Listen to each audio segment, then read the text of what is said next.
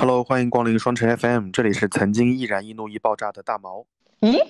你不是说好这一期要说这里是祝我新婚快乐的大毛吗？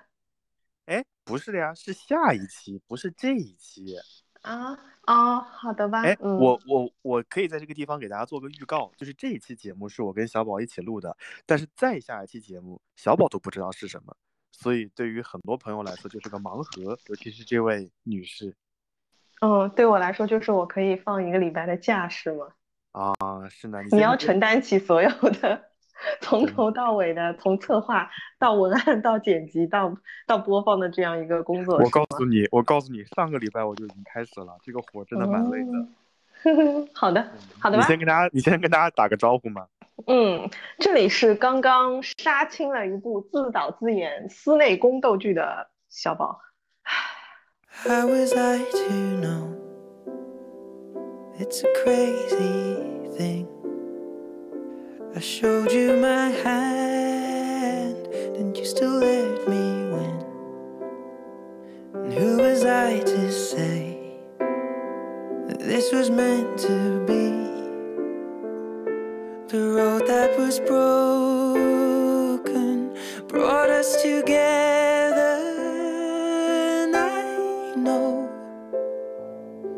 could fall for a thousand kings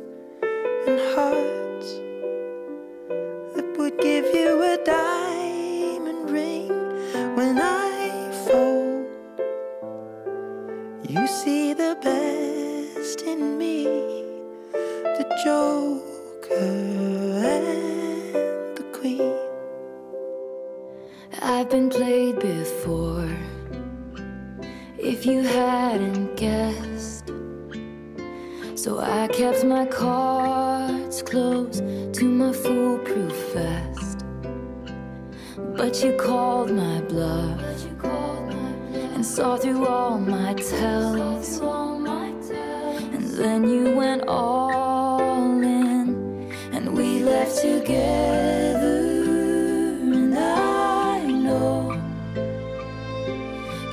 that what makes a king is gold, a palace and diamond rings. When I fold, You see the best in me, the Joker and the Queen. 我是没有想到这个剧情会来的那么那么那么突然，我可能会你说 回你回忆起认识我十多年，是不是从来没有见过我发生过这样子的事情？以至于昨天我的洗澡时间从晚上的十一点一直拖到了十一点三十左右。后来我发现我在浴室里站的时间太长了，所以我就跟你说，你继续说，我快速去洗个澡，然后我头也没有吹，就继续看你跟我的更新的宫斗内容。所以双子座的表现还令你满意吗？非常棒，尤其是茶水间系列，我很喜欢。你要知道，对方可是天蝎座，嗯哎，，我也挺佩服自己。对方不是我们水瓶座吗？no，水瓶座是大 boss，哦，嗯，对，我也觉得我有生之年竟然可以 challenge 一下天蝎女，并且目前来看好像结果还可以哈、大家可能要误会说这期要聊星座了，其实不是。嗯，对，其实虽然说宫斗了一把，然后呢也取得了还算理想的结果，但是，嗯，我不得不说，我真的很不喜欢这些东西。我后来甚至就觉得说，其实我们在职场当中，很多时候我们觉得心累，或者说我们一天上完班之后觉得很累，大部分的情况下其实都是因为精神压力造成的。对吧？你要去面对，呃，不得不去面对一些公司里面的内斗啊，然后呃，包括就是客户或者领导给你施加的压力，感觉 现在的年轻人都很不容易呢。怎么你突然 整个气势都已经荡下来了呢？怎么还叹了气呢？刚 才就你知道，结束了一场这样子的战斗，其实我因为我以前都是比较避讳这些东西的，但是当你不得不战斗的时候，就结束之后，你其实并没有得到所谓的成就感，你只是觉得好累啊。那我觉得钮祜禄可能他更加有发言权呀。你说他刚入宫的时候，他也是不争不抢不斗的，但别人杀到他面前了，他只能大大就是大打出手。所以我觉得哎有的时候就是不得已嘛。哎呦，但是我还是要说回星座，就是我觉得像我这种星座或者性格的人来说，我其实会比较避免这些冲突。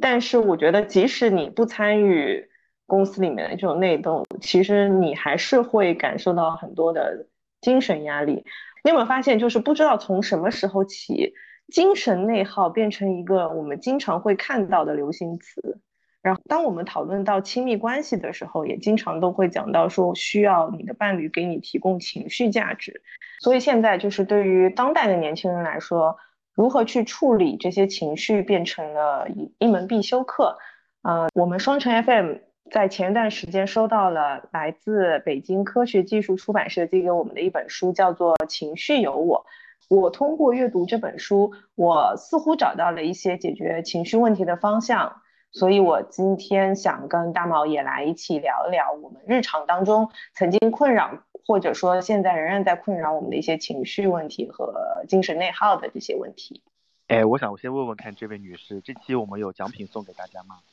有啊，这一期我们会在评论区抽出三位热心听众，然后会获得呃这本《情绪有我》。会有哎所以嗯所以这是这期节目一开始的重要信息，所以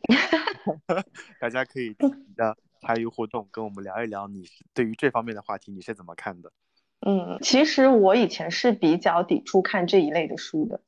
就是我一直觉得这一类的书有点就是鸡肋的、鸡汤的这种感觉。但是这本书我还是很认真的把它看完了，然后我觉得确实是有启发，而且是一本可以就值得你一段时间可能重新再去读一下，常读常新的一本书。我我对于这类书的定义就是 how to book，就是他老教你如何嗯做人，你知道吗？嗯前对这些书还是蛮抵触的。我最开始看的这些呃系列的书是 ANA，就是全日空工作法，因为全日空在呃服务行业，在嗯交通运输业还是一枝独秀，它的服务方式也好，会让大家记忆犹新。所以当时他们就出了上下两集，专门讲了全日空的工作方式、工作方法。我其实是怀怀着那种崇敬或者说真的很想学习的心态去看这些指导类的工具书。后来发现，嗯，隔行如隔山，你讲的真好，就是啥也用不到。所以我在说到这本书之前，其实我还是有些抵抵触的，因为我自认为我是一个情绪蛮稳定的人。那一会儿聊就会发现，其实也不一定是。然后后来看完这个书以后，我还觉得确实，嗯，我理解的情绪和书里讲的情绪，包括情绪价值和处理，如何处理那些负面情绪，其实还是有一些差距的。所以我觉得大家如果正好在最近遇到了一些情绪问题，或者说，嗯，感觉现实生活当中情绪可能困扰你了，你不妨翻开这本书看一看。对，我觉得这本书可能更多的会从一些稍微嗯科学一点或者理性一点的角角度来跟你去探讨情绪，以及它会给你一些比较实际的可以操作的这个呃去缓解或者说是疏解你情绪的一些方法。嗯，我跟你一样，就是以前比较抵触，但是我的好朋友，要提到我的好朋友菲比，他非常喜欢看这类书，甚至我不是之前还跟你说，他提出过需要我们，呃，就建议我们可以，呃，聊一聊，就是关于这种 how to book 的一些一些想法嘛。他本人就是一个非常不喜欢读小说，但是非常喜欢读工具书的一个人。然后我现在想，我现在回想一下，就是。嗯，为什么？因为他是一个 HR manager 嘛，然后我一直觉得他的情商非常高。然后我现在读完这本书之后，我就觉得可能真的跟他有呃经常阅读这些书是有一些关系的。嗯，所以这些书也不是完全无用的啦。哼 哼，我以前还做过 HRD 呢，真的是。那开始吧。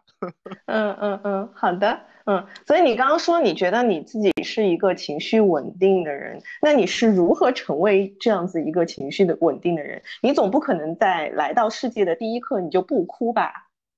节目一开始不是说了吗？我说我我我我曾经是易燃易怒易爆炸的大毛，就我以前其实还是蛮刚烈的，就尤其是嗯刚刚开始工作的时候，我就是属于那种有仇必报、风风火火的人。就嗯那段时间，同事们就流行了一个表情包，那个时候流行的漫画就是那个那个猫猫，还有那个呃沙皮狗叫什么名字呀？叫五皇万岁，你有印象吗？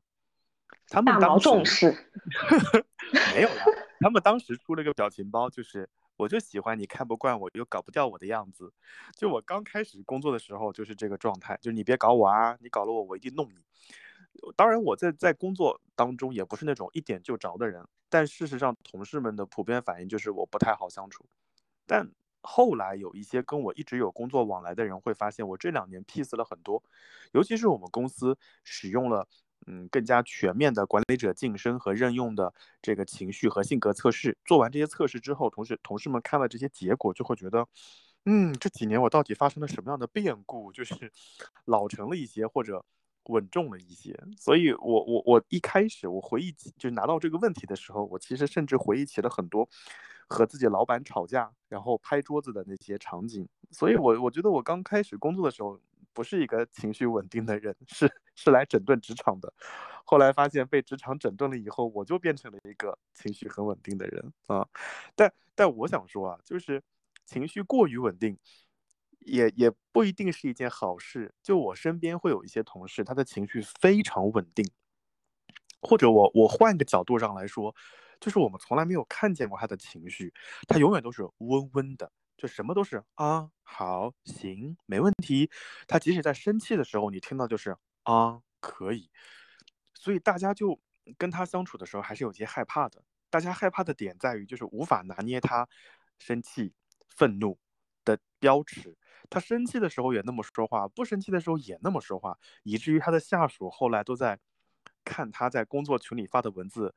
给他的那段文字配音。就比如说他正常的时候问说这件事情是怎么回事呢？下属们就会对这个呢进行脑补。所以我觉得。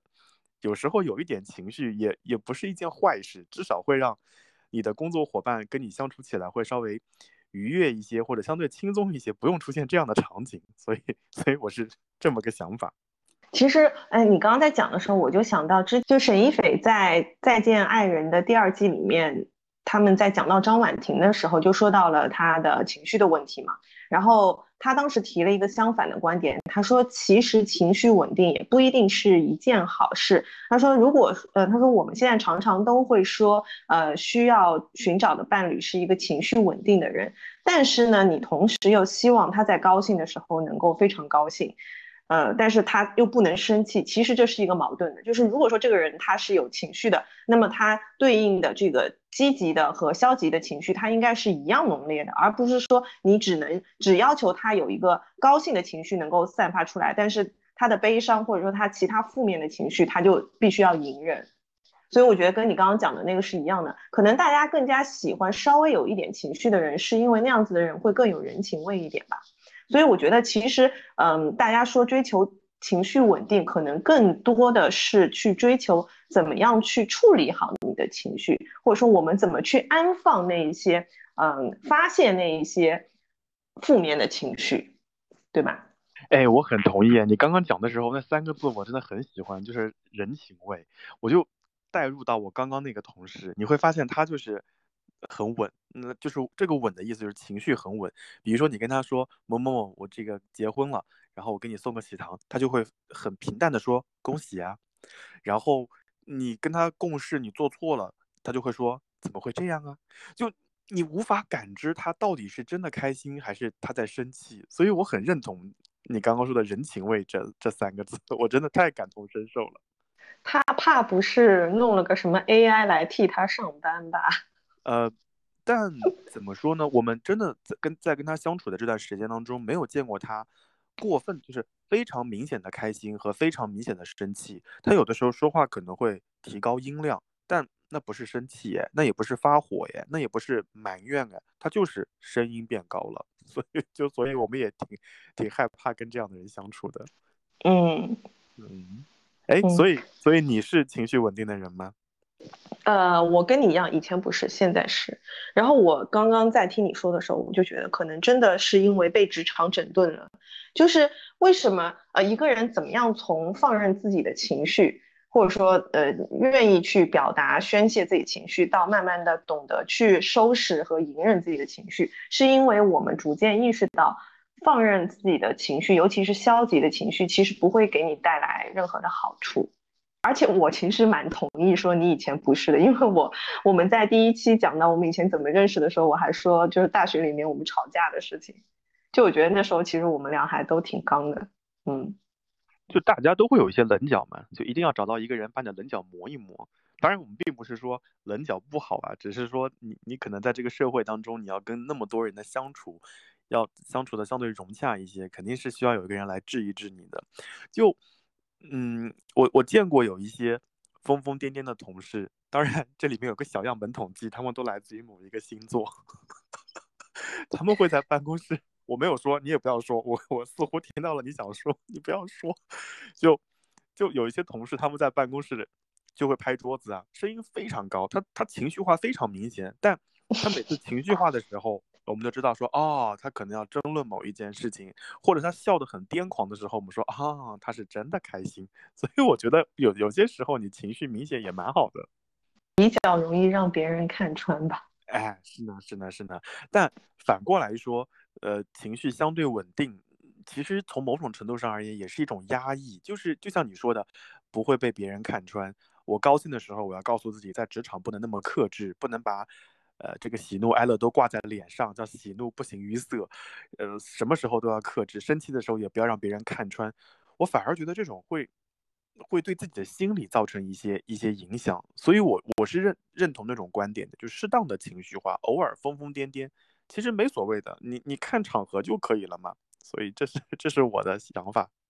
对的，就是我觉得现在很多人说到自己的情绪，特别是在职场里面会有很多的情绪嘛。然后呃，好像大部分人想到的方法就是隐忍，就觉得哎呀，反正钱难赚，什么难吃，对吧？哎，你就想这是一份工作嘛，总归得忍。其实你赚的就是这个忍的这个这个钱嘛。但其实我觉得可能我们会，我们可以找到一些更好的方式去释放掉这个情绪，而不是一味的忍。就是如果一味的隐忍，就像你说到最后，可能就是会出现一些心理上面的一些问题。然后我从那本《情绪如我》的那个书里面就读到一段，我非常喜欢，他就是说，嗯，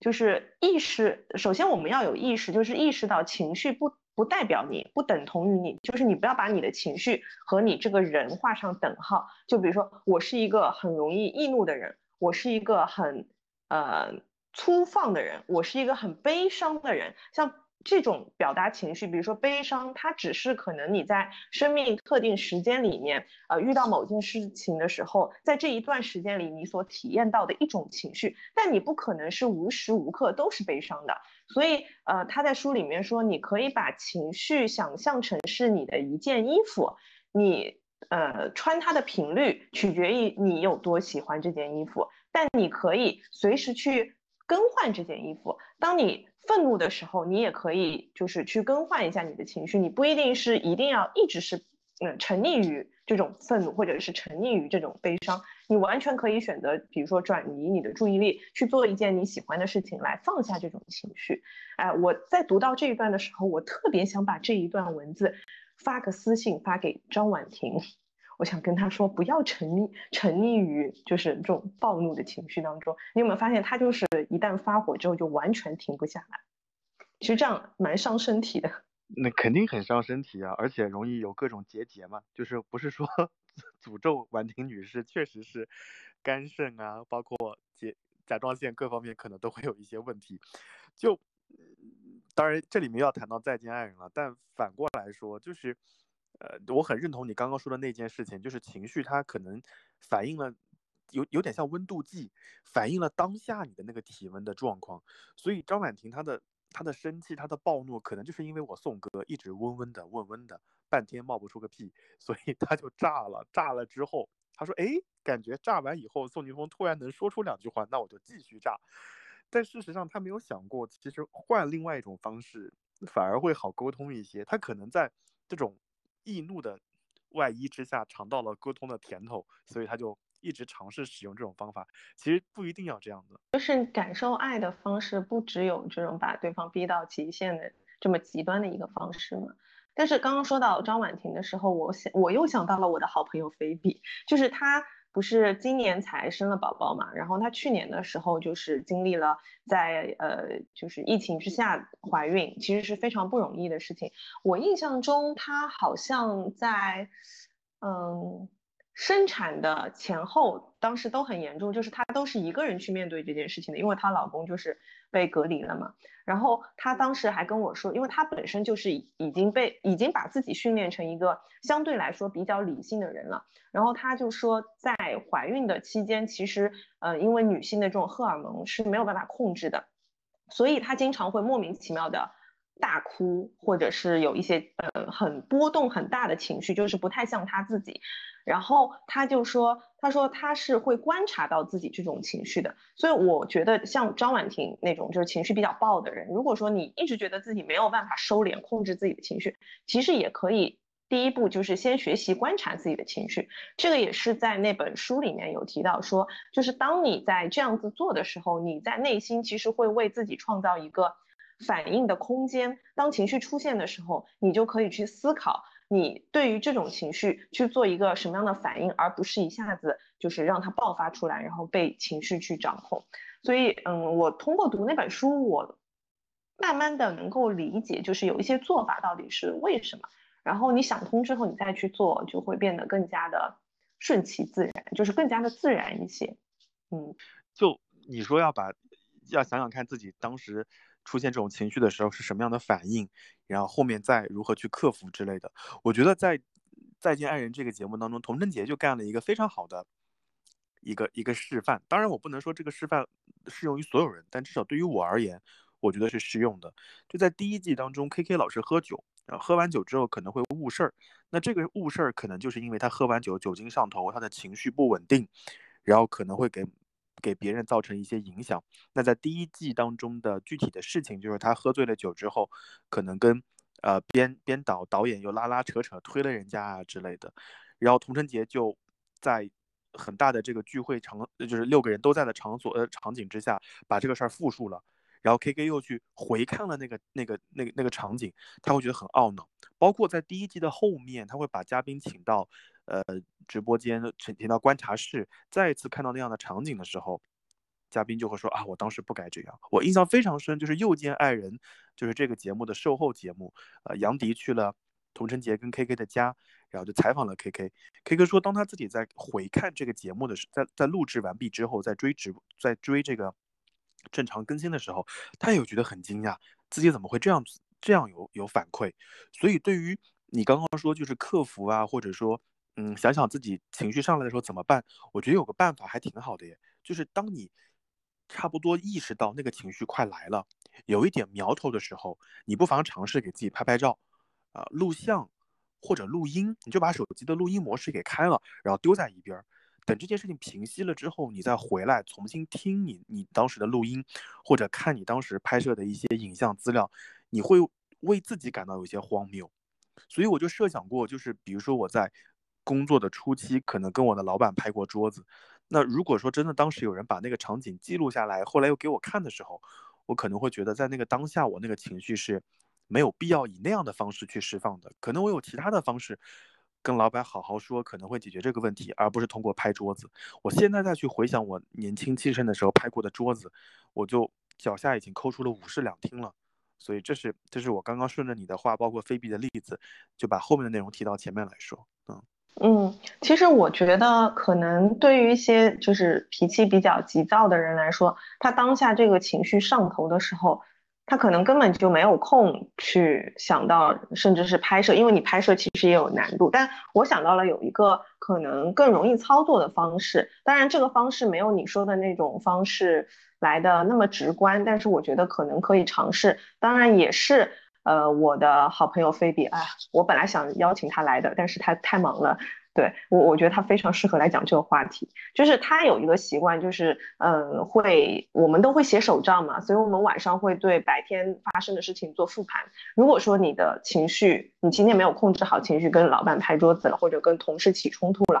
你会呃，你当下没有控制好，一开始没有控制好，我觉得这是很正常的。那其实可以除了在后悔之余，可以多给自己做一下复盘。就是我今天发生这件事情，那我，嗯、白天发生的事情，我的记忆还是比较清楚的时候，我把它写下来，然后自己给自己做一个分析啊、我为什么会产生这样的情绪？啊、我下一次是不是有什么可以缓解这种产生冲突的这种方法？其实我觉得这就已经做到了在观察你的情绪了。也许慢慢的从事后观察，可以提前到呃在事前就观察，因为你反复复盘很多次之后，你可能下一次再有，就像你说的，嗯，你自己感到有这种情绪要上头的时候，你其实已经很熟悉整个的这个模式，接下来会怎么发展，那你可能就可以慢慢的去控制它了。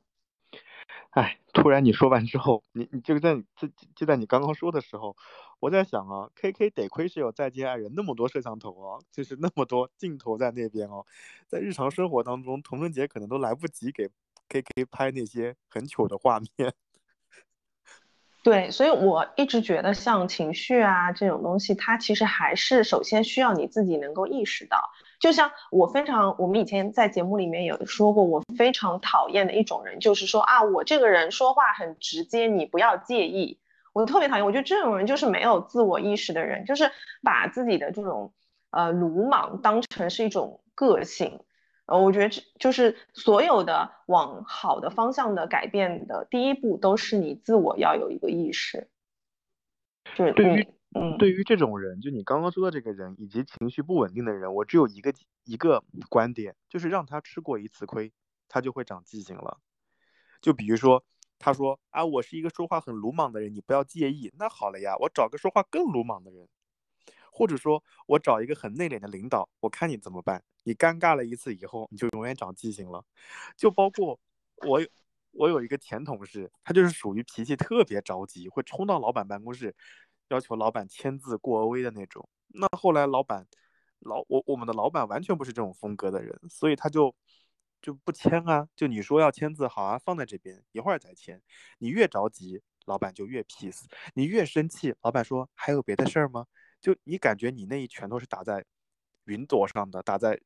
沙包上的，就是治了他那么一两次之后，他就老实了。他知道哦，原来在办公室发癫是没有任何好下场的，或者说没有任何好果子吃的。所以还是要被整顿。但是你知道，在很多时候，往往这样子的人，他有可能他并不是在一个初级的，就是基层的阶段。然后，如果说他是在一个中级的管理层的话，那他下面的小朋友可能就会被霸凌，嗯，会会被 PPT。我刚刚跟你说的那个去老板办公室发癫的，他就是个基层员工。嗯，对啊，就是基层员工的话，你上面是有人可以治他呀，因为你的权力是比他大的，相对来说，在你们的关系当中，呃，他是就是他的领导，他是有一个比他相对强势的人在那边。那但是最可怕的是什么？就是就是这个人他是在权力当中占强势的那一方，而他没有意识，也无法控制去呃过分使用他的权利，那就会变得很可怕了。是吧？我就是这种性格，怎么怎么地想想想想就很可怕呀！如果我的老板跟我说我就是这么着，怎么着，我，啊那我 老子立刻辞职不伺候了。哎，我不信，我相信水瓶座还是会，嗯话是这么说，话是这么说，但是整顿的手法还是会有。啊，是的，是的，是的，好的，嗯，那我们其实刚刚讲到了，呃，负面情绪当中的一种就是暴怒。那除了暴怒之外，还有比如说像高敏感人群，对吧？敏感、呃，焦虑、暴怒、悲观，还有逃避，你觉得这几种情绪当中哪一种是最可怕的？哎呀，我现在很很害怕回答最高级的问题，你知道吗？就是一旦有最高级，我就会觉得对其他几个选项似乎没有那么的公平，所以，所以我我分开来说啊，嗯，首先我我我先挑一个是悲观，我不觉得悲观是是一件可怕的事情，就大家可能会有种想法，就是总有总总觉得会有意外啊，总觉得这个 Plan B 还不够还不够完美，所以我有段时间会觉得悲观是美德，哎，就是如果你过分乐观的去处理某一些事情，反而会让你有一些猝不及防的感觉，反倒是你有一些悲观，想到了很多呃替代方案或者补偿的措施，反而会好一些。所以我不觉得悲观是是是可怕的，这是一个。然后我觉得反而会比较可怕的是敏感，哎，我我不知道你会不会这样的，这样有这样的想法。我很害怕敏感的人，因为我不知道我哪一句话或者哪一个行为，或者某一个什么眼神就刺伤了他。因为敏感这个度是很难把握的，那个边界是虚的，有可能我多看了你一眼，你就会心里很毛躁；有可能我看你的时候眼睛眯了条缝，你就会很不舒服。可是这都是我在看你呀，有没有种可能是我近视了，眼神不好呢？所以这种边界很难把握，就会让我对敏感的人有些害怕啊。所以这是我我先说敏感和悲观吧。你你有要补充的吗？就是说到敏感，你刚刚举了一个非常好的例子，然后我就记得当时那个书里面有讲到一个公式，你还记得吗？哎呀，好家伙，这个感觉是我的班主任在抽查我的笔记，我写我写是写了的呀，嗯嗯，其实就是他说人为什么会产生强烈的情绪，强烈强烈的情绪有一个公式，就是解读加认同加重复等于强烈的情绪。然后你刚刚说的就是你在看对方的时候，你可能是眯着眼看的，或者你是怎么样看的，其实。这个怎么样去看，是他解读出来的东西，所以其实就是事实并不会真的影响情绪，而是你怎么去解读它的方式会影响你的情绪，会让你产生情绪，对不对？就像其实我们有时候在社会新闻当中看到的，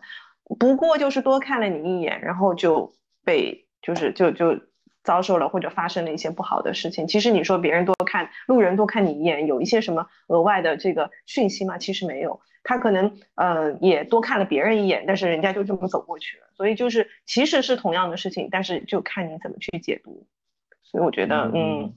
对，我就敏感是蛮可怕的。是是是，对，嗯，当然，然后当然我想说，嗯，如果敏感适度的话，可能还好，因为你能够照顾到大家的情绪，让大家都变得很舒服。但是过于敏感会让你自己过得很累，所以我我会跟。那些敏感的人可能会保持一些距离啊，这是对，对我也觉得就是敏感的人可能，呃，会很难交到朋友，因为大家都会很害怕自己无心之举会伤害到对方。但我觉得敏感的人也分啦，就是有一些人他自己知道自己比较敏感，还稍微好一些；有一些人就是他可能完全无意识自己的这种高敏感度，就就会让边上的人很。局促难安，就跟他相处起来就会很紧张。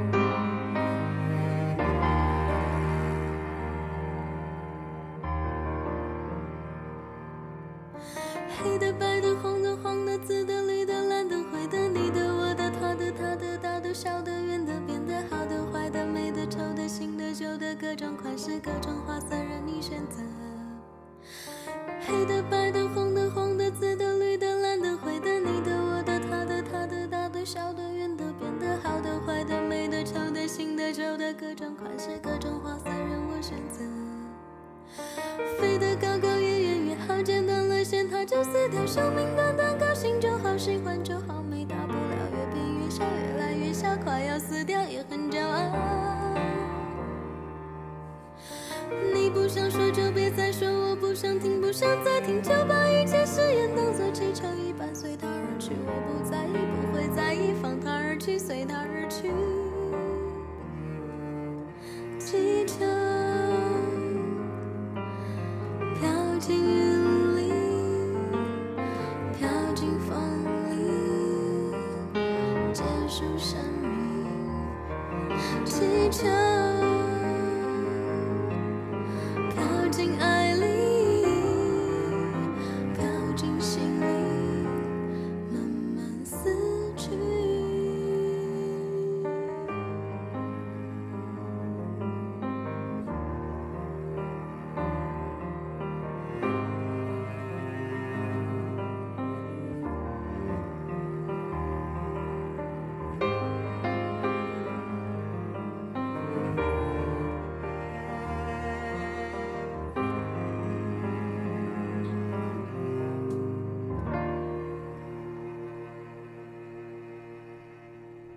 面就是焦虑，我觉得焦虑还行，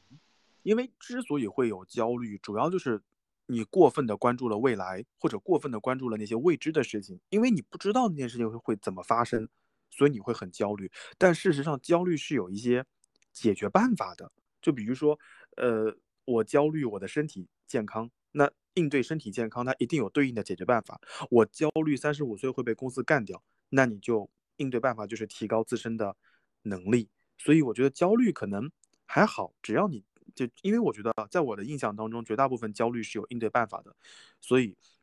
焦虑的人我可能觉得还行。然后还有一个是暴怒，很多人可能会觉得暴怒的人叫叫敬而远之。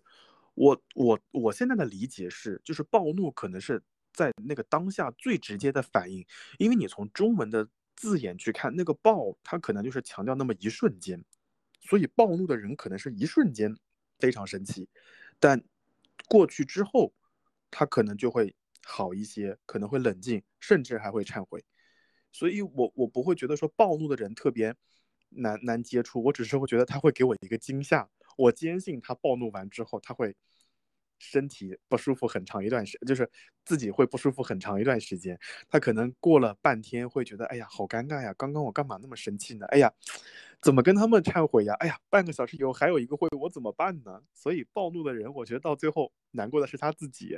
我倒是觉得，但我相对来说会比较害怕暴怒的人，因为我很会觉得你会觉得那个讨厌，当下对很很那个是吧？对，我会很讨厌正面冲突，而且我是一个就是当下没有办，就是你知道，就是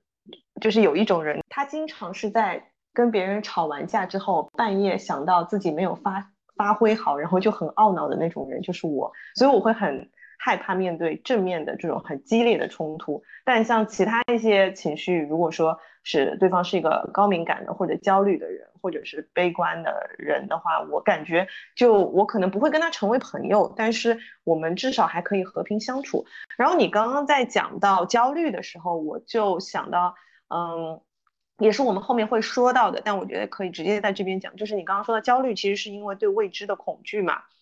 然后我们其实，在前面几期节目里面也有讲到过，呃，去克服焦虑的最好的方法就是立刻去做，就把你焦虑的事情写下来，具象化，然后去做。然后呢，我从这个书里面也读到了一段关于就是人为什么会陷入负面的这种焦虑的情绪当中。呃，他是他是说，其实我们大脑的这个首要的任务不是让我们感到快乐，而是要确保我们能够生存下去。所以其实是呃生存机制在影响我们的情绪。所以就是大脑倾向于会把一些嗯负面的就未知的这种东西当成是你自我生存下去的一个一个威胁。像你刚刚讲的那个，就是很多的时候你的焦虑是对于未知的一个焦虑，然后嗯。他所在书里面，他所提供的一个解决的方法，就是去区分这是真实的威胁还是虚假的威胁。其实有的时候你会发现，你在焦虑的一些东西，可能真的等你经历完之后，你就发现它好像没什么大不了。很多的这个焦虑都是源于自己大脑的一个想象，所以我还是觉得说，嗯、在面对负面情绪的时候，特别是当你能够意识到你有这一些情绪，并且他们的发生的频率还挺高的时候，可以对自己做一个复盘，然后慢慢的去分析它，去区分一下这些情绪它的来源是哪里啊？你焦虑的东西真的它值得焦虑吗？我觉得反复的这种练习会让你慢慢的能够了解这些情绪是如何而来的，然后进而去控制它，而不是说被它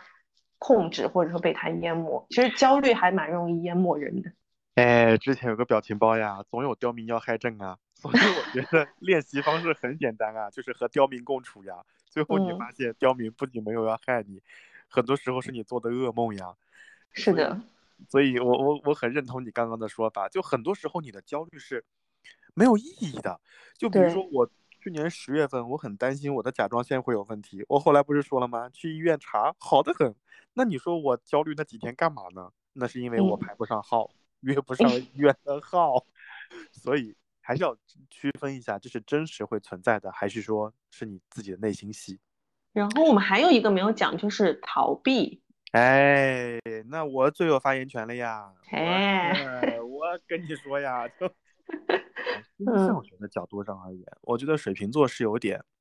逃避体制在身上的，就是我们很多时候是不想去直面那个问题的，因为你发现水瓶座它本身是个瓶子嘛，就如果真的出问题了，我就躲到瓶子里，我就不跟别人接触呀，所以经常会有人描述水瓶座是一个很奇怪的星座，它奇怪的点在于，我自己是有一个容器的呀，当我发现我跟外界不融就不太融洽的时候，我躲起来就是了呀，你没有办法拿我怎么样的，这也是为什么很多人会说水瓶座需要一点自我空间的原因，毕竟它是十二个星座里面应该是唯一一个自己带有容器的星座，对吧？偶尔会遇到一种让人推到墙角的感觉，就是我的瓶子呢，我的瓶子呢，我怎么在墙角？所以有的时候我我在网上看一些星象学的书，就我会发现水瓶座最擅长的就是逃避现实。就是就是面对那些糟糕的情况，水瓶座自己知道说啊这个事儿不好，我要我要改变这个现状，他就会拖，他就视而不见啊，我就不搞，我就不弄，我就不应对，到最后实在是躲不过去了，他才会从瓶子里出来找别人去寻求帮助。所以，我我觉得逃避这件事情可能是比较可怕的啊，就是在这五个当中，当问题出现的时候，你可以很焦虑。但是焦虑有解决办法，你可以很暴怒，但是你生气完了之后有应对的办法。你可以很悲观，但是问题解决了，你可以变得乐观。但是，一旦你逃避，问题还是那个问题，你永远无法解决。所以，我觉得逃避可能是这五个里面最可怕的一件事情啊。好像有人说逃避逃避可耻却有用，哎，那就看那个问题它到底有有多严重，以及那个问题是否可逃避。就比如说。啊，我举个不恰当的例子啊，就比如说你要跟对方分手，分手的话，你说还是不说？那你你说你选择我不说分手这两个字，你就逃避。那其实时间长了之后，久而久之，对方肯定也知道说啊，我被默默的分了手。那这种事情就是属于逃避有用的，对吧？也减少了双方的阵痛。但有的会被骂渣男呢，那那肯定逃避都没有担当去说，那肯定会被骂渣男渣女。但无所谓啊，至少我因为。对于他们而言，可能讲出分手这两个字对他们来说很难啊，所以就逃避。就是以前的我。哎，我举了个不恰当的例子啊，就是，但是我想说，有些问题是无法逃避的呀，比如说你的健康问题，再比如说你的这个工作问题啊，再比如说与人沟通啊，你你发现这个人很难沟通，然后你们也干了一架，突然发现第二天还要与他相处，逃不掉的呀。所以，我我承认逃避有用，在那个当下。我把头埋进沙子里面，做一只快乐的鸵鸟，你可能会短暂的开心一段时间，但你就要看头抬起来之后，这个问题还在不在了。所以这是你身上你觉得就是最严重的一个负面的情绪，就是逃避，对吗？对呀，对呀，我当然我也会在努力解决啊。就比如说有些事情，我可能，因为我我说过，在去年和今年，我给我自己人生立的最大的 to do list 或者一个目标，就是要学会拒绝。那有些事，有些事情我一定要拒绝，但我我无数次的去设想我拒绝的那个场景会让对方尴尬，以及对方找到我是不是最后一根救命稻草，我拒绝了他他会怎么办？我会很很难受。然后如果我不拒绝的话，我会很难受，所以我就会逃避面对这个问题，即使这个问题对于对方来说已经十万火急，着急的不行。我可能会拖拖拉拉，拖拖拉拉，拖拖拉拉。我我觉得这反而不好。你不如给对方一个痛快，给对方一个痛快，你就说对，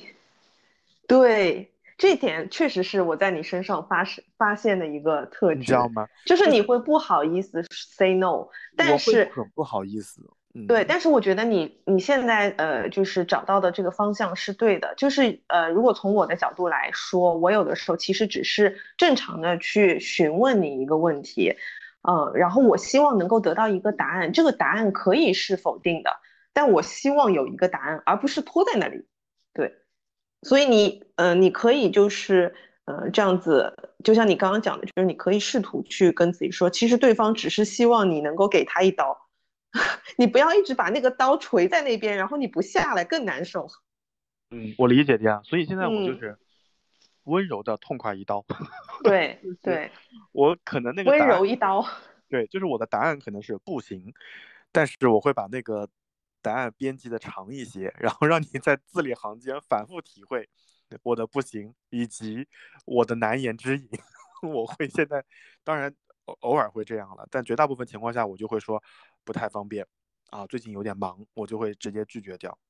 我我觉得就是学会说拒绝，也是一个需要终身去学习的一项技能，一项软技能吧，对吧？也是让自己能够更开心的一项技能。我记得就是我们之前还是在前两期的时候，你有提到过想要聊这个话题，然后就发现我们两人都处于第一个阶段。是的呀，我们我们就是处在拒绝菜鸡这个阶段，就我们两个人都知道很难拒绝别人，但事实上我们就很难开这个口。哎呀，我总会觉得，因为我总觉得啊，就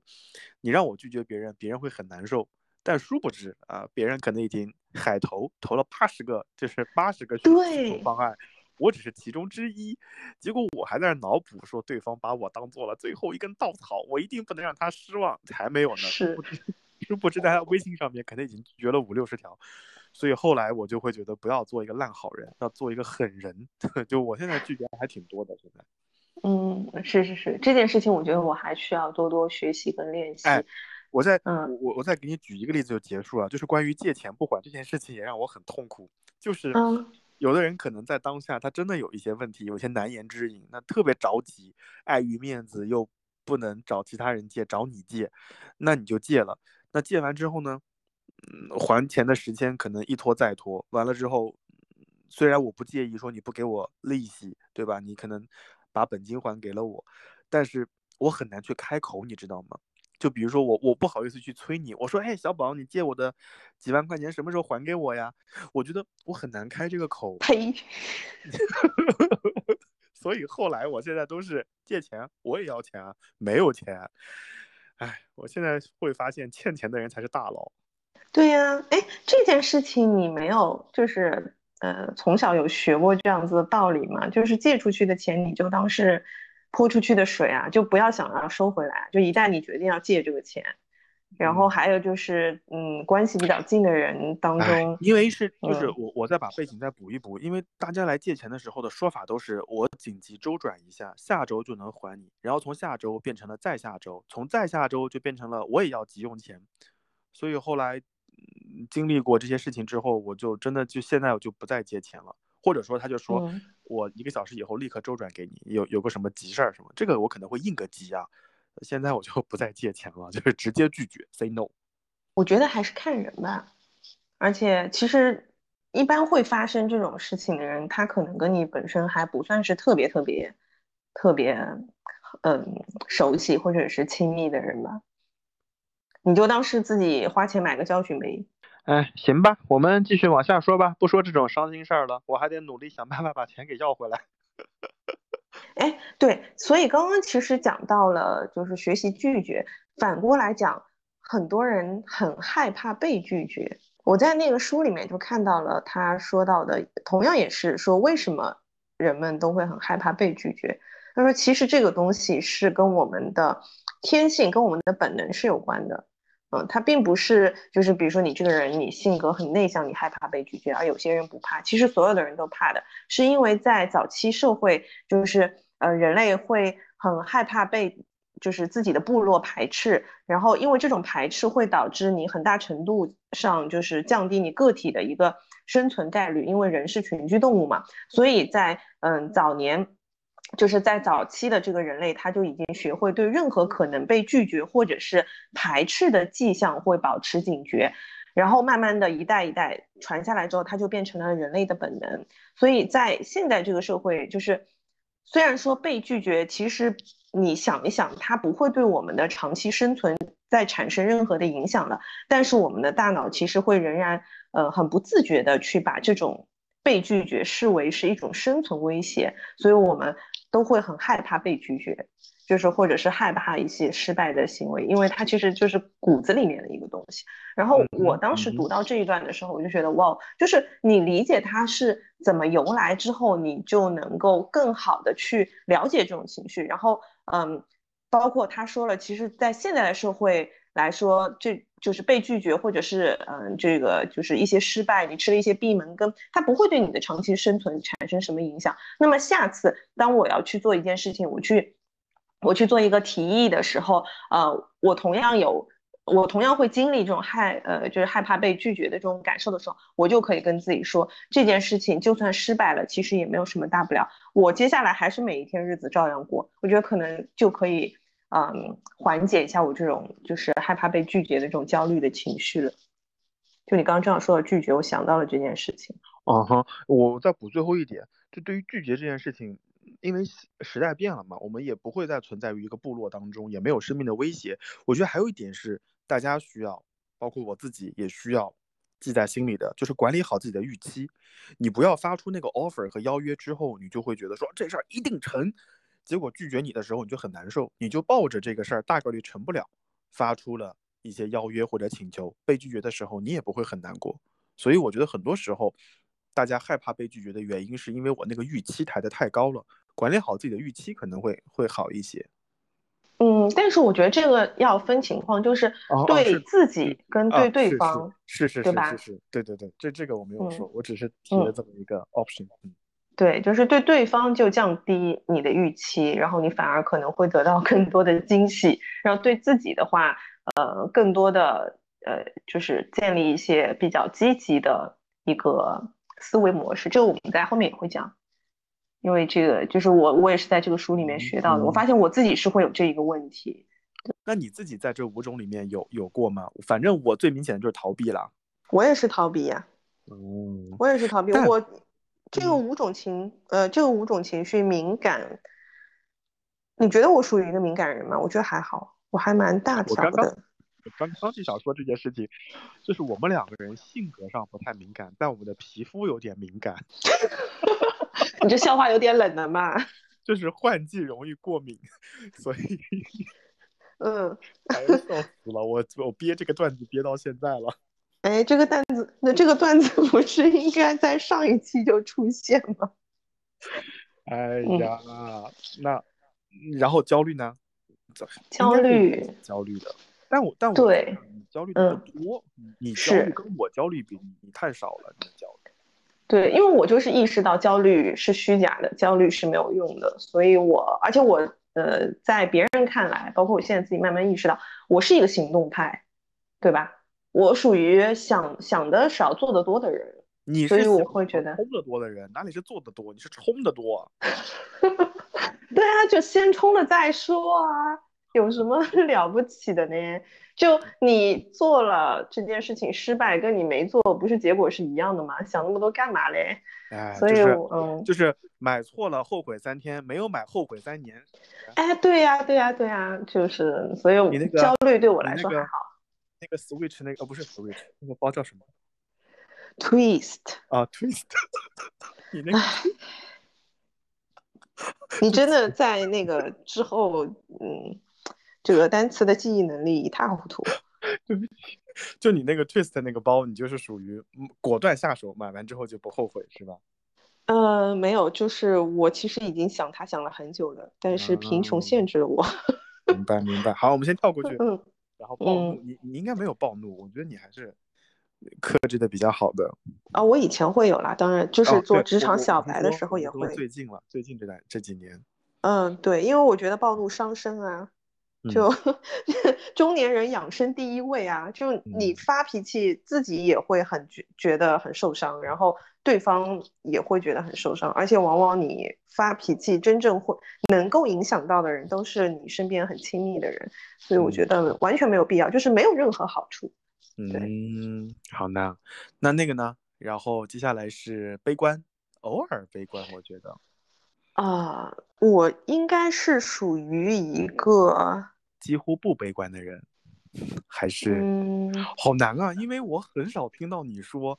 跟悲观相关的话题。对对，我而且我这几年就是有逐渐更加这样子的一个趋势了。其实我在很早以前刚毕业左右的那段时间，是一个蛮容易陷入悲观或者是负面情绪的人。我会一直抱怨，然后说自己，哎呀，我怎么这么倒霉？然后我记得有一段时间，我很沉沉溺于这种情绪当中，就是反正遇到什么事情都会在我们那种姐妹群里面说，哎呀，我怎么这么倒霉？我今天又怎么怎么怎么样了？然后有一次突然就被我那个金牛座的姐妹大骂了一顿，她就说都是很普通的事情，为什么到了你那边你就觉得自己很惨呢？你知不知道世界上比你惨的人有很多很多？然后这位金他说这些金牛座的姐姐婚礼会出现吗？我想认识她。哦，她不会，她不会，她不会，哎因为她老公住院了，她去，她她去陪她老公了，对，还有机然后会让我跟她认识吗？嗯，就她就把我骂醒了，她就说都是很普通的事情啊，真的。对啊，对，从此以后我就突然发现，哎，好像是这样，就是进入一个不抱怨的世界，好像事情包括你的日子就过得更加顺利一点。有的时候发生一件什么事情，你就顶多说，哎呀，这个事情也是难得发生的，过掉了就过掉了，就不会再去多想，更不会沉溺沉溺在当中，就觉得都是小事，没什么过不了的，那就不值一提，所以不太会跟你们讲，嗯，除非就是真的发生像 宫斗那样，我觉得蛮精彩的事情，会值得值得跟你们分享一下。我怎么感觉这个节目录啊录你你你你甚至有点想把那个宫斗故事和盘托出了呢？你要哦，no no no no no no no no，我我。一直是一个天嗯使般的双子座，我不想让大家看到我恶魔的一面。好的好的，还有还有最后一个就是躲逃避，反正你也是会逃避的。对啊，我的逃避可能最早表现就是在感情上面嘛。我说了，我是一个不会说分手，但是会直接消失的人。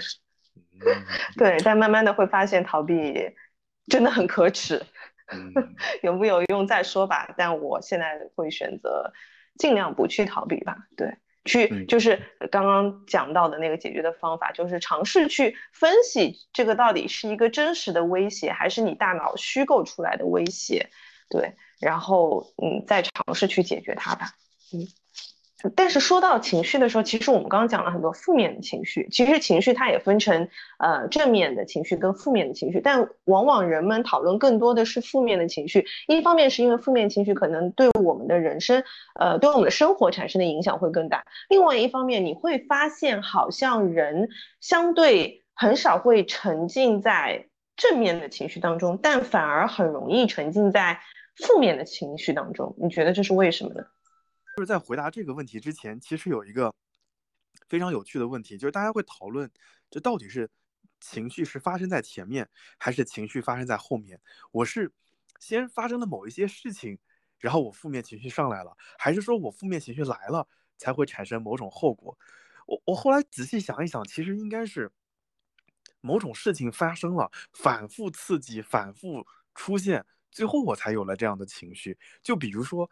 深夜 emo，我我想到的最大的一个场景就是深夜 emo。就我在小的时候，我并不是每天到了晚上我就开始哭哭唧唧的，除了双鱼座以外，好像一般 好像一般都是我曾经发生了某些不好的事情，然后那些不好的事情在我印象里特别深刻，他们又似乎都是在晚上发生的。就不断强化了这种感觉，好像似乎到了晚上我就应该有一些 emo 的情绪在这个里面，其实不对的。应该如果你把那些事情单独拆开、单独罗列去处理的时候，只是发现他们哦碰巧都在晚上发生而已。所以有的时候我觉得负面情绪是我自己大脑刻意的想法，就是刻意的把这些负面的情绪或者说那些不好的事，就像我刚刚说的，把 emo 跟深夜联系在一起啊，我是这么一个想法。对啊，这个就其实就是我们刚刚说到的那个公式嘛，就是呃，你对于客观的事物，你首先有一种解读。那么如果说你的解读它是负面的，然后你又它就会产生负面的情绪，然后你认同了这种情绪之后，它反复的发生，反复的发生之后，这个情绪就会强化，然后到最后它就变成一个很强烈的情绪，然后它就可能会控制住你啊。哎，太惨了。哎，那嗯。那那那，我想问，如果你在日常生活里面遇到那些像我刚刚说的易燃易怒易爆炸、敏感焦虑暴怒的人，你你你会怎么办呢？或者说，他们给你带来的感受是什么样的呢？那我就是直接远离呀、你因为我跟他们相处的时候会非常紧张。对啊，就是你就是不管哪种，你都是躲开的，是吗？对，我基本上是躲开的。你看我身边的朋友，你看一看，有哪一个是这样的？好像每个都跟我是差不多的，就除了大家都会有一些逃避之外，共同的特征之外，好像其他的这种特质都没有。就是如果我说我发现这个人会有那一些情绪，我可能就会慢慢的跟他保持距离，因为我不想被这种负面的情绪所影响。嗯，而且我就会觉得跟他们相处的时候我会很手足无措。嗯，我本身比较追求平静，所以我也会去接触一些比较平静的人吧。啊，那你觉得嗯我是好接触的平静的人吗？嗯，你是跟我一样从不平静到平静的人。你刚刚的恩已经出卖了你了。哎，不是啊，我是在思考啊。就我们大学认识的时候，我们俩都不太平静的，但是就是可能，嗯，就是怎么说，我们的成长的整个的节奏啊什么差不多，所以会一直比较同频。当事人拒绝回应这个事情啊，然后 好的，当事人你继续吧。我想说就是，你记不记得去年也就也就是这个时候吧，四五月份的时候，我们当时我当时做那个 MBTI 测试的时候，做完了之后，我就是调停者，他应该是对这种角色有各各种定义啊之类的，我就是个调停者，所以我后来回想到我的日常生活里面，其实我扮演的角色并不是这五种负面情绪里的任何一种，而是一个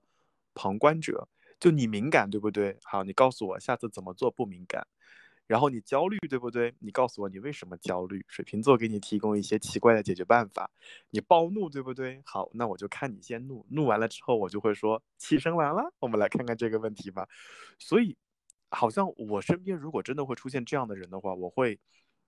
借坡下驴，就把这个事儿就顺便给解决。当然，我我的前提是，如果他们跟我有工作上的往来啊，或者说在那个当下必须要跟他接触的话，那如果在日常生活当中遇到这样的人，我肯定跟你一样的呀，就能躲多远就躲多远呀。我我现在你你在说这些这五种人的时候，我其实脑子里面对于暴怒的印象还是蛮深刻的。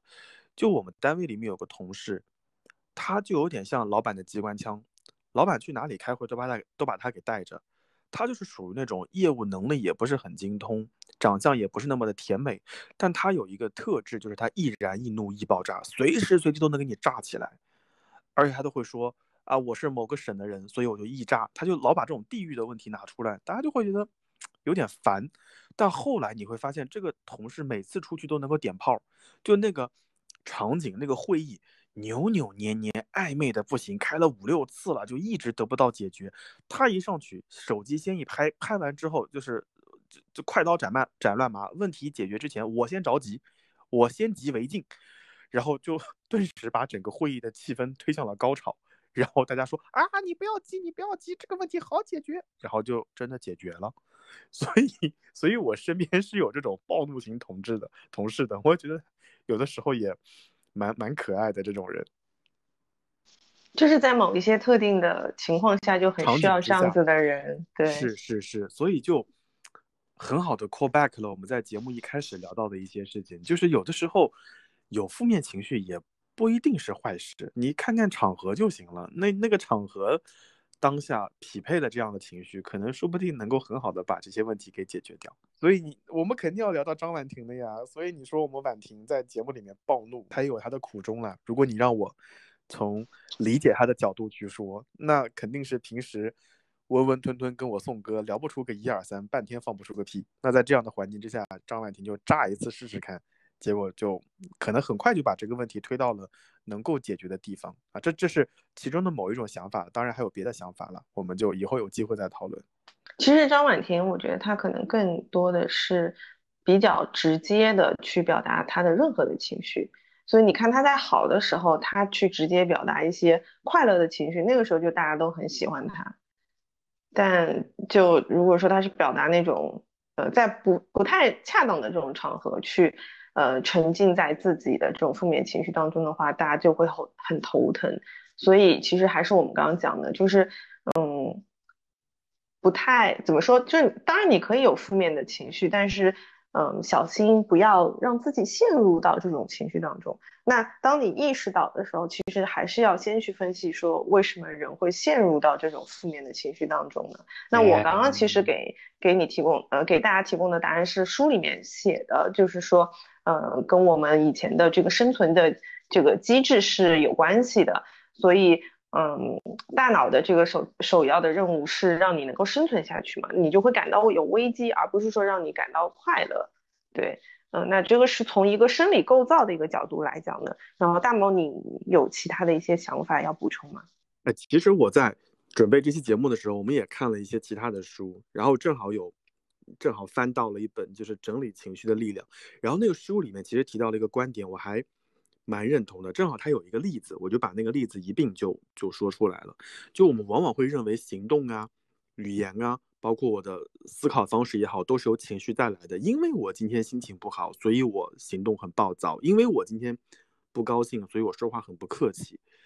所以人们都普遍认为情绪在前面，但其实如果按照呃心理学的观点来看，情绪是在后面才发生的。就他在书中举了个例子，就是男性永远无法忘怀的，就是在女性当中的第一个排名，就是让男生永远无法忘怀的女性，第一个排名就是让自己为他花钱的女性。嗯，那那为什么呢？因为这样的女性会向男性撒娇嘛，请我吃个饭吧，哥哥给我买个包吧，给我买这个吧，就是在男生花掉。一大把钱以后，男生就会说：“哦，原来他这么喜欢我呀。”而而事实上，如果一个女生说：“哎呀，不用请我吃饭啦，A 就好了。”他们就会觉得这个女生不太好接近。所以，所以你会发现，其实是不同的行动会导致不同的情绪，而并不是说情绪导致的那个行动了。所以我会觉得这个这个观点还蛮有趣的，所以我就就摘录下来了。嗯，说到这个消除负面情绪，我在那个《情绪有我》那本书里面发现了一个很好的方法，它就是那一章是说消除情绪的磁力，就是他提到的一个场景，对我来说还蛮常发生的，就是以前有发生过。他说，嗯，你有没有过这种情况，就是今天你工作不顺利，然后那种消极的负面的情绪状态会导致你产生更多的消极的。想法，比如说你今天考试没有考好，然后你就会觉得哇，为什么？呃，比如说你，比如说你今天数值没有数好，然后你就会想，为什么我这个已经三十几岁了，还是一事无成？为什么我还是单身？为什么我父母最近的健康让我这么担忧？你会感觉你在，我感觉你在 Q 我。哎呀，我是让你进入这种场景嘛，就是我我瞬不间进入了单是你这个场景。不单是你，你有没有发现，就是其实你今天工作不顺利这件事情，跟你三十多岁还是单身这件事情是毫无联系的。但是在你心情不好的时候，你就会把所有的这些事情，好像他们就突然全部涌向你了。然后，嗯，当大脑把这些不关联的问题全部联系在一起之后，他要同时处理这些问题，他就会把问题放大，然后让你感到更加的糟糕。所以在书里面提到，就是当你开始有负面情绪，开始想到了一个又一个问题的时候，这个时候你不如退一步去看一下这些问题之间到底有没有联系，把它们分开处理。当你把它们一个个分开再独立去看的时候，有一些问题根本就不是事情。就是你没完全没有必要一次性让自己去面临所有的问题，然后让自己的情绪达到最糟糕的那个状态。其实这一点，你呃，如果回看那个《再见爱人》的话，有有的时候你会不会发现张婉婷是有这个问题的？她一旦情绪不好之后，就开始会嗯无数次的 call back 以前很多很多种种发生的事情，包括她呃父亲就是很早的过世的事情，然后还有他结婚呃没有婚礼的事情，各种各样的事情。其实这些事情之间真的有关联吗？未必。但是他会在情绪到的时候，一遍又一遍的把他们拿出来放到一起去说，然后让自己感觉好像自己是就是就是会达到一个特别特别委屈的一个状态。我觉得他可能就是有这样子一个问题，当然不止他，其实我们也多少会有这个问题。当时我在看书里这一段的时候，我的印象还蛮深的。嗯。我愿意称你为这本书和那个综艺的课代表。我觉得你很好的 把这本书和那个综艺联系在一起了，而且很好的描述了张婉婷的问题。因为他就是一个负面情绪的代表者。Sorry，张婉，婷。就是 我马上代表我婉婷姐谴责你，没有了，没有，开玩笑。就我觉得任何情绪产生都是都是好理解的，都很正常。它其实就是有点在提醒你，就是你当下的不管是生活状态，还是工作状态，还是嗯身体的状态，可能有些不对劲了。他可能在提醒你，你要改一改了。那个当下不是说我要我要以此为契机，把周围的一圈都看一遍。他其实在提醒你，你先停下来，先先缓一缓，不要工作焦虑的时候你就开始处理其他的一些事情，你会反而会变得更加焦虑。所以你刚刚在说张婉婷的时候，我又想到了，其实我自己就如果真的在工作当中很焦虑，其实可能在当下我就不会再去处理那些问题了。我你看水瓶座的逃避体逃避体质又来了，我可能就不会去处理那些问题了，我可能就会去楼下摸鱼，去买个咖啡，去楼下溜达溜达，去个超市逛一逛，然后回来以后，当我当我发现我已经转移注意力了，我情绪相对稳定一点，我不在已经不在那个情绪负面情绪的最最巅峰的时候，我再来看这件事情，我突然发现哦，其实有很多事情彼此之间是没有关联的，我慢慢的抽丝剥茧，一个个做就可以了。嗯，对，其实这个就是刚才我们说到的那种，呃，当你在暴怒的时候，你不要觉得暴怒就是，就像你说的，你不要把自己定义成我就是一个暴怒的人，就是不要把嗯。情绪跟自己画上等号，你只要把它想象嗯。成，哎，今天我暴怒，我可能就是穿了一件暴怒的衣服，然后我把它脱掉，嗯，我现在不喜欢它了，我就换一个平静的衣。服，对，然嗯后。嗯，其实我觉得你刚刚讲的那种方法，它不是逃避，就逃避可能它是去逃避面对就是一些问题，但你这个其实就是转移注意力嘛。就我我直接放下这种，就是我靠去做另外一件让我能够平复的事情，去放下这种负面的情绪，我觉得这是一个很积极的一个做法。嗯嗯，哎，我我印象里，我的同事曾经跟楼下的门卫，就是不能说门卫啊，就是保安大哥吵过架，起因就是因为他，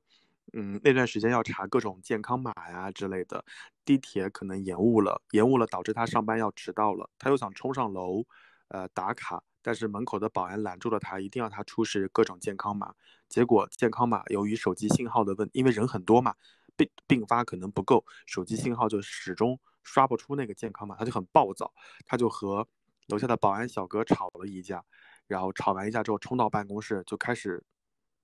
无差别攻击啊、就跟很多同事都暴暴咧咧的，就是骂骂咧咧的。其实，在我们印象里，她是一个很 peace 的姑娘，这就是你刚刚所说的一件事情，就是大脑把这些事情全怼在一起了。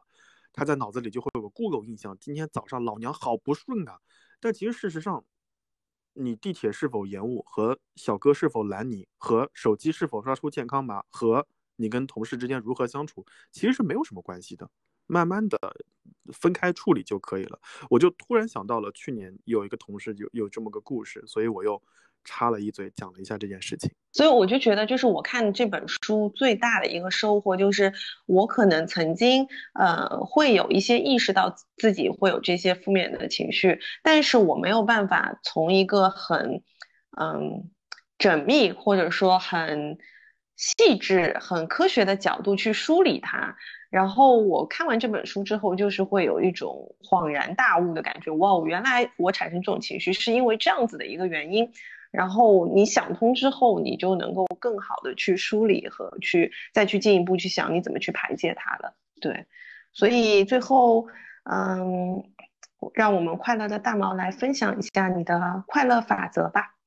我的快乐法则很简单呀，就如果 如果刚刚前面大家都听到听了前面的内容，然后又坚持听到现在的话，你会发现我的快乐法则就是暂时做只鸵鸟呀。因为水瓶座它本身可以躲一躲嘛，就如果真的很焦虑的时候，你很暴躁的时候，你让自己先冷静下来嘛，就躲到水瓶座的瓶子里面去，先冷静冷静，然后再回头看，其实也蛮好的。这是这是我的第一个快乐法则。然后还有一个就是，就像我们刚刚在节目里面说的，当负面情绪产生的时候，千万不要再让那个负面情绪扩散到其他的事情上面去了。有可能地铁延误会让你有一些焦虑，你可能会上班迟到，但其他的万事万物和人类都是平等的，他们没有错，所以你不要把你的怨气施加在别人身上。你你要知道每件事情是独立的，把记住这件事情可能会好一些。然后除了这个之外，我觉得还有一点很重要，就是我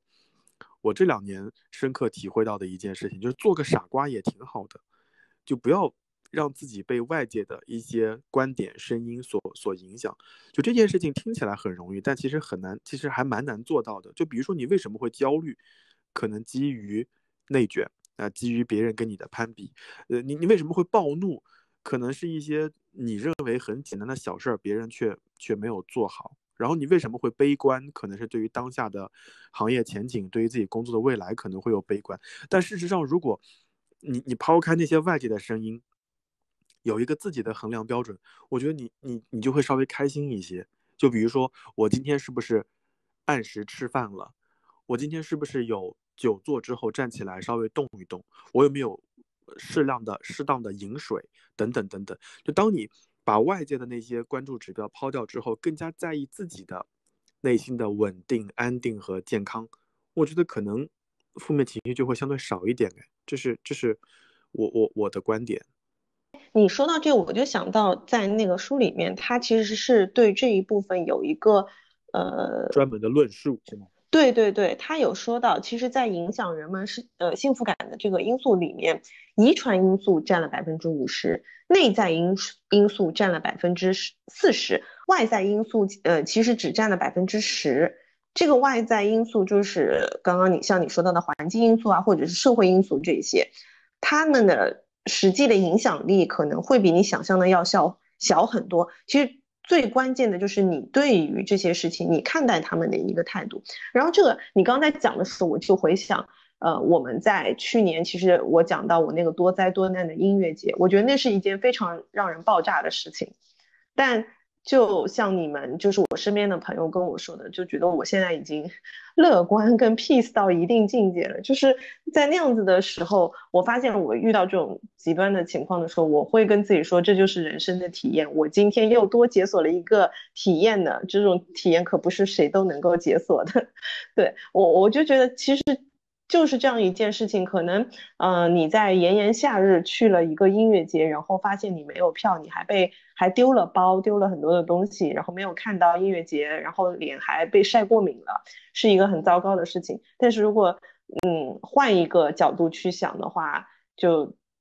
感觉又不是什么事情。所以我完，我真的是完全同意说，嗯，事情本身不会影响你的情绪，主要是你怎么去解读它了。你你如何去解读这件事情？我觉得可能对于一些年轻的听众朋友们来说，可能还蛮难实现的，因为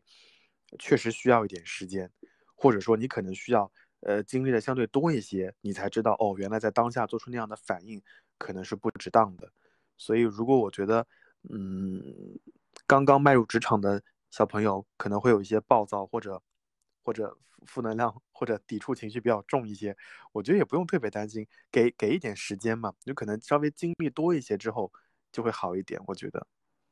哦，那我觉得职场比较特殊，我到现在在职场里面 还是有很多负面的情绪。哎，就看情况了，你要是遇到像我这样的 leader，就会 过得快乐一些。嗯，是的，是的，是的。那我现在的一个疏解的、舒压的情绪的方法是，早上我会经常听一些关于职场的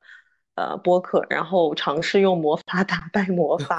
嗯嗯，对，我会听了会觉得稍微舒服一点。对，然后嗯，刚刚说到那个就是如何解读这件事情，其实在书里面也讲到，呃，就是其实自己可以。慢慢的就是这种积极的，我我的这种积极的这个思维模式，它不是一蹴而就的，它也不是先天的，它其实是可以通过你后天自己去暗示自己，然后去创造出这种思，就是比较积极的思维模式的。然后它里面就有提到说语言的力量，我觉得就是在这一篇里面我也蛮蛮有共鸣的，呃，也是我今后想要自己。去尝试的一个方向，他就说，嗯，当你经常在你的语言体系里面用到试一试、应该、可能、但愿这一些不确定的词的时候，其实这些词会让你不太自信，就是做事情可能就，哎，你看，可能就是 会不自信。但是如果说你对自己能够呃，更多的去尝试一些积极肯定的语言，就是多用“我可以”“我确定”，就正面的这种肯定句，它是可以改变你的思维模式的。我记得我之前在有一个播客里面听过，是从也是从大脑的那个接收讯息的这个角度来讲，他是说大脑是听不到否定词的，所以就是你讲一些否定，就是学着去把呃同样一句话用正面的。方法去说，就是比如说，你说我今天你呃，我今天要早点睡，你就说我今天要早点睡，不要说我今天不要熬夜。当你说我不要熬夜的时候，你的大脑只能接收到熬夜的信息，是接收不到不要的，然后你就会熬夜。我不要拖延，反过来说就是我现在立刻要去做，不要说不要拖延，我然后他就会接受到拖延。我突然觉得是不是这样你这句话，你这句话就是说给我听的。对呀、是不是这样？是不是这样？我觉得挺有道理的。是对，所以大家可以去尝试一下这些方法啦。嗯，啊我我觉得对我来说是亲测有用的。对哎呀，课代表学到了，学到了，学到了，哦是是这样的。嗯那除了这个之外，你还有其他的一些快乐法则吗？好像，嗯，当我很焦虑，当我很很生气、很悲观的时候，我我以前使用的最大的、最频繁的方法就是出去玩一玩，歇一歇。我尽可能的让自己不要浸泡在那个情绪当中，就因为我知道很难让我自己在当下就脱离于那样的情绪，那索性在物理空间上，我就去一个更远的地方，让我接触不到这些事情。所以在在之前这几年，大家总感觉说啊，好像经常出去玩啊之类的，其实就是在那个玩的前后，可能就遇到了一些压力很大的事情啊、嗯，然后我就出去散散心、透透气，可能就会好一点。我最近发现哦，可能吃点可能吃点甜的也会有用哦。对啊，其实我我会觉得，就是我一直是把你这种旅行看成是你的一种爱好，就是包括嗯呃飞行、酒店，然嗯后旅行，我觉得这个都是你的爱好。所嗯以就是我觉得培养一些爱好的话，其实是可以帮你去疏解你的情绪的。哎，是是是，没错。嗯，不是有很多人说，就是呃，有一些人他可能没有什么爱好，然后他可能一生的爱好就是好好上班，然后当他退休的时候，他就会变得抑郁，就是因为他突然发现他的人生没有重心，没有意义了。啊，嗯明白明白。哎，真的耶，你，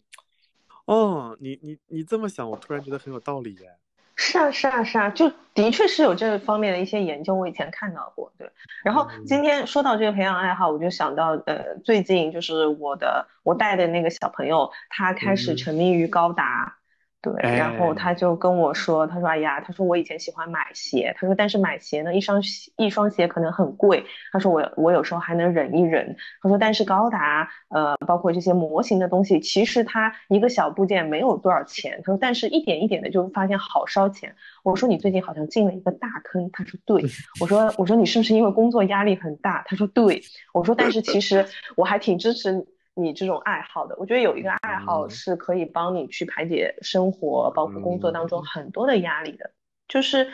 嗯，我记得以前刘琴教授是讲过的，他说，嗯，怎么在就是就是在这种这么卷的一个环境下，你如何去躺平？不是说你要在工作当中摆烂，而是说嗯在工作之外，你可以选择沉浸到你自己的世界。当你有这样一个下班过后的爱好之后，你每一天起来。你可能都在期待下班的那刻，但是你的每一天会变得更加美好一点。说的就是我呀。